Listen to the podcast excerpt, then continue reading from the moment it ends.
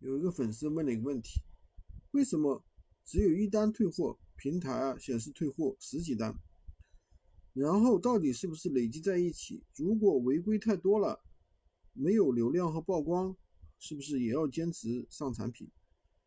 然后这个号呢，到底应该是要放弃还是怎么样的？其实呢，一般来说，你拍下来，客户拍下来没有退款，你没发货，然后又退款也算进去。对吧？然后呢，如果说你有号出现这种情况的话，那么我们最好是做下一个号，这个号继续养着就可以了。那么我们这个号上不上产品呢？还是要上的。如果说你这个号退款了十笔，那你基本上要出一百个才能消除。那怎么做呢？可以做引流款，就是价格特别低的一些引流价格，对吧？活跃一下账号。有的人问你退款，你就说疫情发不了货，退款了，对吧？就是这就是闲鱼常常说的低价引流。然后的话，你说你可以看一下我的评论，好几个好评，有流量其实一样还是能卖货的。其实有时候闲鱼它有时候就是精神错乱，根本没有那么多道理可讲，对吧？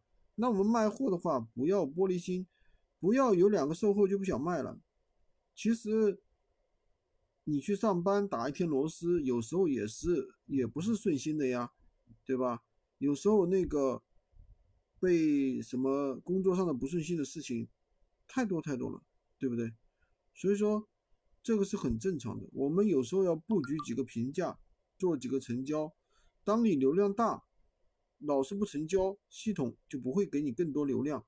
当你流量以后表现好了，对吧？就会有成交。系统就会觉得你的产品客户喜欢，会给你推送流量，所以有的时候布一布局一两单，那么你的这个流量啊会好很久。